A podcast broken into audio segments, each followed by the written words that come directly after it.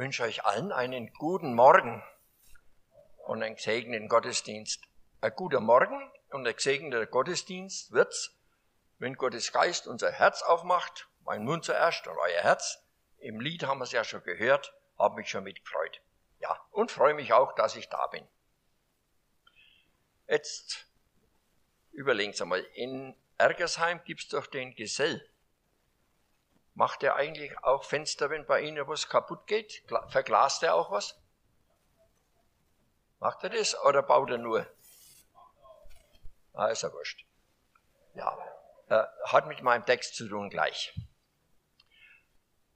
In Bad Windsheim gibt's ja den Glaskünzel. Der ist bekannt, der macht also alles, war er bei mir schon. Und jetzt stellen Sie sich vor, der Glaskünzel ist Multimillionär geworden. Warum? Weil er so viel Mattglasscheiben verkauft hat. Also, was soll das eigentlich? Ich habe mal eine Geschichte gelesen von einem deutschen Humordichter und er hat Folgendes gedichtet. Stellt euch vor, jeder Mensch hat in seiner Stirne ein klares Glas und hinter dem Glas sieht jeder, was für Gedanken da kreisen. Und dann dichtet er, das gäbe ein Rennen und ein Laufen, um matte Scheiben einzukaufen. Kann ich mir vorstellen. Ich sag's einmal mit meinen Worten in Gedicht. Glasgesell war jetzt ausverkauft. Die Leute hatten sich gerauft, denn ohne diese matten Scheiben in Ergersheim wollte keiner bleiben. Und die Moral von der Geschichte? Klare Scheiben liebt man nicht. Jawohl. Ich würde sagen, also jetzt spinnt der da drum. Nee, jetzt lese ich den Text, da kommt es vor. Psalm 139, Vers 1 bis 6. Und da steht folgendes. Herr, du erforscht mich und du kennst mich. Ich sitze oder stehe auf, so weißt du es, du verstehst meine Gedanken von ferne. Ich gehe oder liege, so bist du um mich und siehst alle meine Wege. Denn siehe, es ist kein Wort auf meiner Zunge, dass du, Herr, nicht alles schon wüsstest. Von allen Seiten umgibst du mich und hältst deine Hand über mir. Diese Erkenntnis ist mir zu wunderbar und zu hoch. Ich kann sie nicht begreifen. Sehen Sie, genau das passiert. Klare Scheibe. Alle Gedanken sind glasklar vor Gott. Von jedem Menschen, wo immer er auch ist. Du kennst meine Gedanken von ferne, steht da. Das heißt, bevor ich überhaupt anfange zu denken, weiß Gott schon, was ich denken werde. Du kennst alles, was in meinem Hirn und in meinem Herzen vorgeht. Er weiß es schon. Das ist natürlich unvorstellbar bei fast acht Milliarden Menschen. Stellen Sie das mal vor. Acht Milliarden Menschen. Und Gott kennt jeden Gedanken von jedem Menschen schon bevor er denkt. Also das ist mir auch zu hoch, wie es da steht, und zu wunderbar. Ja, so ist Gott. Zu verbergen gibt's vor ihm ohnehin nichts. Und vor Gott kann man auch nicht lügen. Denn er sieht immer genau, wie wir es wirklich meinen. Voreinander und vor uns selber, da können wir sehr wohl lügen. Aber vor Gott nie. Obwohl, das haben Psychologen festgestellt, im Durchschnitt lügt jeder Mensch 80 bis 200 Mal am Tag. Weiß nicht, wenn Sie geprüft haben, uns wahrscheinlich nicht, sonst kämen wir nicht auf 80 bis 200, ne? ja, kann mich noch erinnern, als Kind haben wir einmal ein Theaterstück aufgeführt, ein Kasperle-Theater in der Schule. Und da hat einer gesagt, ich habe in meinem Leben noch nie gelogen und werde es auch nie wieder tun. Das habe ich in Erinnerung behalten. Ja, also Gott kennt alle meine Gedanken und steht sogar da, es ist kein Wort auf meiner Zunge, was ich rede, das du, Herr, nicht schon wüsstest. könnte man natürlich das Zittern anfangen oder das Danken, je nachdem. Keiner von uns möchte kl klares Glas. Keiner. Also im Hirn. Dass alle anderen auch genau sehen, was wir im Moment denken. Ich möchte es auch nicht. Dass jeder immer weiß, was ich gerade denke. Ja, dass es Gott weiß, das ist was anderes. Ich möchte es nicht. Ach übrigens nebenbei, ich glaube, dass der Teufel unsere Gedanken nicht kennt.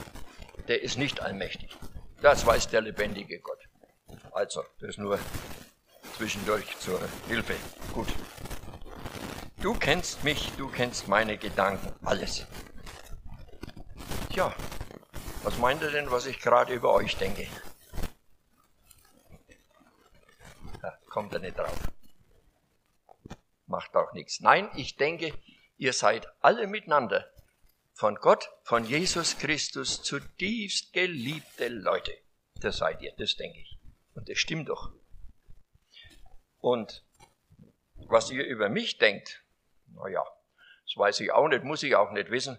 Und wenn, wir haben in Deutschland Meinungs- und Gedankenfreiheit. Und wenn jemand meint, der Brendel mit seiner 83,5 Jahr, der spinnt ja, dann darf er das sagen, die Wahrheit darf man ja sagen. Und also völlige Meinungsfreiheit, Gedankenfreiheit. Gott kennt das, was ich denke und wer ich bin. Ich weiß schon, es schleichen sich auch immer wieder menschliche Gedanken ein. Aber es ist egal, was ich denke, was ich gerade rede und tue oder lasse, du hältst deine Hand über mir. Das bleibt. Ich bin in deiner Hand. Ihr habt's ja mit eurem Team laut genug gesungen, ne? Immer wieder. Gott ist da und wir sind in seiner Hand. Was morgen ist, das weiß ich nicht. Und das ist gut so. Danke dafür. Jemand hat mal geschrieben, es kommt nicht darauf an, was vor dir steht. Es kommt nur darauf an, wer hinter dir steht. Das ist gut, das zu wissen. Nochmal, auch zu dem, was im sechsten Vers steht. Diese Erkenntnis ist mir zu hoch. Zu hoch. Ich kann sie nicht begreifen. Und dass dieser Gott der alle eure und meine Gedanken kennt bis ins letzte, uns dennoch liebt, wie es in dem einen Lied heißt, dass du mich kennst und trotzdem liebst. Das ist eine wunderbare Gnade, die er uns schenkt, dass du mich kennst und trotzdem liebst. Denke, ihr seid mit mir einverstanden, wenn ich sage, in Deutschland nimmt auch der Glaube immer mehr ab der wird nicht mehr. Er nimmt ab. Und wie hat es mal geheißen in der Corona-Krise, der Anfangszeit mehr? Die Kirche ist nicht systemrelevant, also bedeutungsvoll für das System, in dem wir sind, ist nicht systemrelevant. Hm. Aber das Evangelium von Jesus Christus, das ist ewigkeitsrelevant, ewigkeitsbedeutend. Und darin wird uns der Weg gezeigt, wie wir nach Hause kommen. Ewigkeitsrelevant. Jetzt sagen natürlich manche, ja, ja ich tät schon glauben, aber Beweise brauche ich. Ich brauche Beweise, sonst kann ich nicht glauben. Und da gibt's ja so eine schöne Geschichte in der Bibel, die erzählt Jesus von dem reichen Mann und dem armen Lazarus. Der eine hat alles auf Erden, der andere, der ist vor der Tür krank und dann kommen sie nach dem Sterben, der eine in die Hölle, der andere in Abrahams Schoß. Und dann bittet dieser Schwerreiche, der in der Hölle ist, und sieht den Lazarus drüben beim Abraham, seinem Schoß, so wie die, wie heißt der, Louisiana, auf dem Schoß vom Baba sitzt. er sieht den Lazarus in Abrahams Schoß und sagt, ach, Abraham, schick mir doch den Lazarus rüber, dass er mir wenigstens einen Tropfen Wasser auf meine Zunge gibt. Abraham sagt, geht nicht. Es gibt keinen Weg von drüben herüber aber dann sei so freundlich und schick wenigstens den Lazarus nochmal zurück auf die Erde zu meinen Brüdern. Ich habe noch fünf, die glauben auch nicht. Und der soll ihnen sagen, als Auferstandener, was los ist. Dann würden sie auch glauben. Dann haben sie einen Beweis. Abraham sagt, geht nicht. Geht nicht. Sie haben Mose und die Propheten. Das heißt, sie haben doch das Wort Gottes. Das haben sie doch. Und wenn sie dem nicht glauben, dann glauben sie auch nicht, wenn einer von den Toten auferstehen würde. Noch einmal, viele sagen, wir brauchen Beweise, um zu glauben. Ja, und dann in Johannes 12 steht die Geschichte, Lazarus, der Bruder von Maria und Martha, stirbt, liegt im Grab, ist schon vier Tage tot, schon in Verwesung übergegangen, und dann ruft ihn Jesus heraus, und er kommt zum Leben. Und alle, die das miterleben und sehen, auch die Pharisäer und Schriftgelehrten, die immer Beweise wollen, die sehen das und haben einen Beweis. Da ist der Beweis. Und jetzt, jetzt müssen sie alle glauben, was passiert. Diesen Jesus müssen wir umbringen und den Lazarus, den müssen wir auch umbringen. Das ist die Folge. Kein Glauben. Das könnt ihr es nachlesen in Johannes 12. Also, nochmal zurück zum Text. Herr, du erforscht mich und kennst mich, steht da. Und wie würden denn ein Wissenschaftler jetzt sagen, was war denn dann das Forschungsergebnis? Herr, du erforscht mich und kennst mich. Was ist das Forschungsergebnis, wenn Gott unser Herz erforscht? Oh mei, da ist nichts Gutes drin. Das ist das Forschungsergebnis. In den Gedanken nichts Gutes. Oh mei. Stopp, stopp, stopp. Vorsicht, langsam. Es ist sehr wohl etwas Gutes in unserem Herzen. Wie denn? Wenn Jesus Christus in uns, in unserem Innersten lebt, dann ist was Gutes in unserem Herzen, oder? Das ist das Gute. Christus lebt in mir. Und dann schaut Jesus, äh Gott diesen Jesus an, der in dir lebt durch seinen Geist, wenn du an ihn glaubst. Und dann sieht er Jesus und an dem ist nichts auszusetzen. Null. Null auszusetzen. Und dann sagt er, du, du bist ein Gerechter. Du bist mir recht. Christus lebt in mir. Ja, und ich finde, das ist wunderbar. Und ganz egal, ob ich sitze, stehe, gehe, ob ich predige, ob ich esse oder trinke, egal was ich tue, und wenn ich dann sterbe, egal was ich tue, dann weiß ich, ich bin in seiner Hand. Ich bin in der Hand von Jesus Christus. Oder wie es da steht, ob ich liege, ob ich liegend, also ob ich schlafe. Ich bin in seiner Hand. Da war vor einiger Zeit in der Bad Winsheimer Zeitung beim Wort zum Tag etwas von Abraham Lincoln, dem amerikanischen Präsidenten. Und das hat mir so gefallen, das gebe ich weiter. Abraham Lincoln hat gesagt, nimm dir jeden Tag 30 Minuten Zeit für deine Sorgen. Und in diesen 30 Minuten mach ein Nickerchen. Und ich fand das ganz wunderbar. Was hilft's, wenn du sagst? Schlaf und Gott kennt deine Sorgen und sorgt für dich. Übrigens, dieser Präsident Abraham Lincoln, der ist jeden Tag um vier Uhr aufgestanden, um zu beten. Das war ein Präsident. Ja. Also, das hat mich ganz begeistert. Ja, ich muss ja irgendwann zum Schluss kommen, wird ja Mittag. Am Schluss unseres Bibeltextes ist äh, der David, von dem dieser Psalm stammt, von dem du erforsch mich, Gott, zu einer Bitte gekommen, nämlich erforsche mich, Gott. Da bittet er, ich lese das nochmal vor, erforsche mich, Gott, und erkenne mein Herz. Prüfe mich und erkenne, wie ich's meine, und siehe, ob ich auf bösem Wege bin, und leite mich auf ewigem Wege. Hm. Ist Ihnen was aufgefallen? David betet nicht, sieh, ob ich auf bösem Wege bin und leite mich auf guten Weg. Sagt er nicht, sondern leite mich auf ewigem Weg. Das ist das Gegensatz vom bösen Weg. Der ewige Weg, das heißt, der Weg, der in Gottes Ewigkeit hineinführt, zu ihm.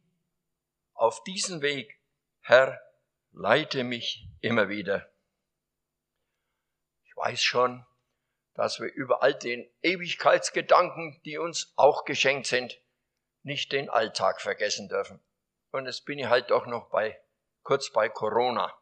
Und da muss ich was vorlesen. Hat der Luther übrigens schon was zu Corona gesagt.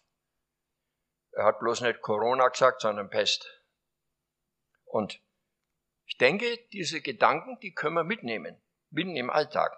Martin Luther hat also Folgendes erlebt. Als 1527 die Pest in Wittenberg ausbrach, äußerte sich Luther so, wenn Gott tödliche Seuchen schickt, dann will ich Gott bitten, gnädig zu sein und der Seuche zu wehren. Dürfen wir auch. Danach will ich das Haus räuchern und lüften, Arznei geben und nehmen, Orte meiden, wo man mich nicht braucht, damit ich andere nicht vergifte und anstecke und ihnen durch meine Nachlässigkeit eine Ursache zum Tod werde. Wenn mein Nächste mich aber braucht, so will ich weder Ort noch Person meiden, sondern frei zu ihm gehen und helfen. Siehe, das ist ein gottesfürchtiger Glaube, der nicht tollkühn und dumm und dreist ist, und Gott nicht versucht. Prima, was der Luther zu Corona gesagt hat. Also, das kann auch für uns gelten. Ach ja, wir dürfen beten. Herr Gott, schenk mir die richtigen Gedanken aus deiner Ewigkeit. Schenk sie mir, bevor ich anfange zu denken. Und dann gib mir die richtigen Worte und gib mir den richtigen Ton, wenn ich Zeugnis von Jesus sein soll. Gib mir, Herr, was ich brauche. Gib mir alles, eben bevor schon meine Gedanken entstehen. Zum Schluss noch eine Frage.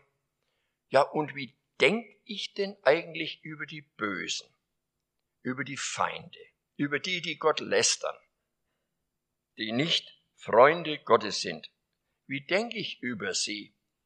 Und dazu hat der David auch was gesagt. Im Vers 21 und 22 lese ich vor. Da sagt er, sollte ich nicht hassen, Herr, die dich hassen und verabscheuen, die sich gegen dich erheben?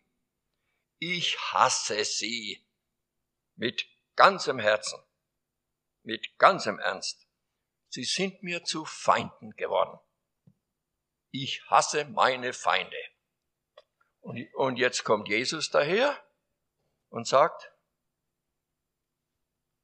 liebt eure Feinde. Ja, wo bleibe ich denn dann?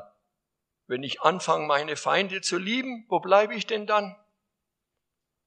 Und darum, liebe Geschwister, was im fünften Vers steht, wo bleibe ich dann? Du hältst deine Hand über mir. Und das ist immer die durchbohrte Hand des gekreuzigten Christus. Du hältst deine Hand über mir. Ja, und so geht gesegnet in den Sonntag und auch wieder in euren Alltag. Amen. Ich bete. Herr Gott, du erforscht uns und du kennst uns. Du kennst unsere Gedanken von ferne. Du kennst jedes Wort, das wir noch nicht einmal gesprochen haben. Du kennst unser Herz und du kennst auch unsere Liebe zu dir. Und es ist eine Liebe, die du uns geschenkt hast. Ach Herr, So lass uns einander begegnen, in dem Wissen, um mich her sind lauter von Gott geliebte und von Christus erlöste Menschen, auch wenn sie es noch nicht glauben. Du hast vollbracht auf Golgatha und ich danke dir. Und egal wo ich bin, wo ich sitze oder stehe, gehe oder liege, du bist um mich, du bist da und in Ewigkeit werden wir immer bei dir sein und dich sehen, wie du bist. Dafür preisen wir dich, loben deinen wunderbaren Namen. Gelobt seist du. Amen.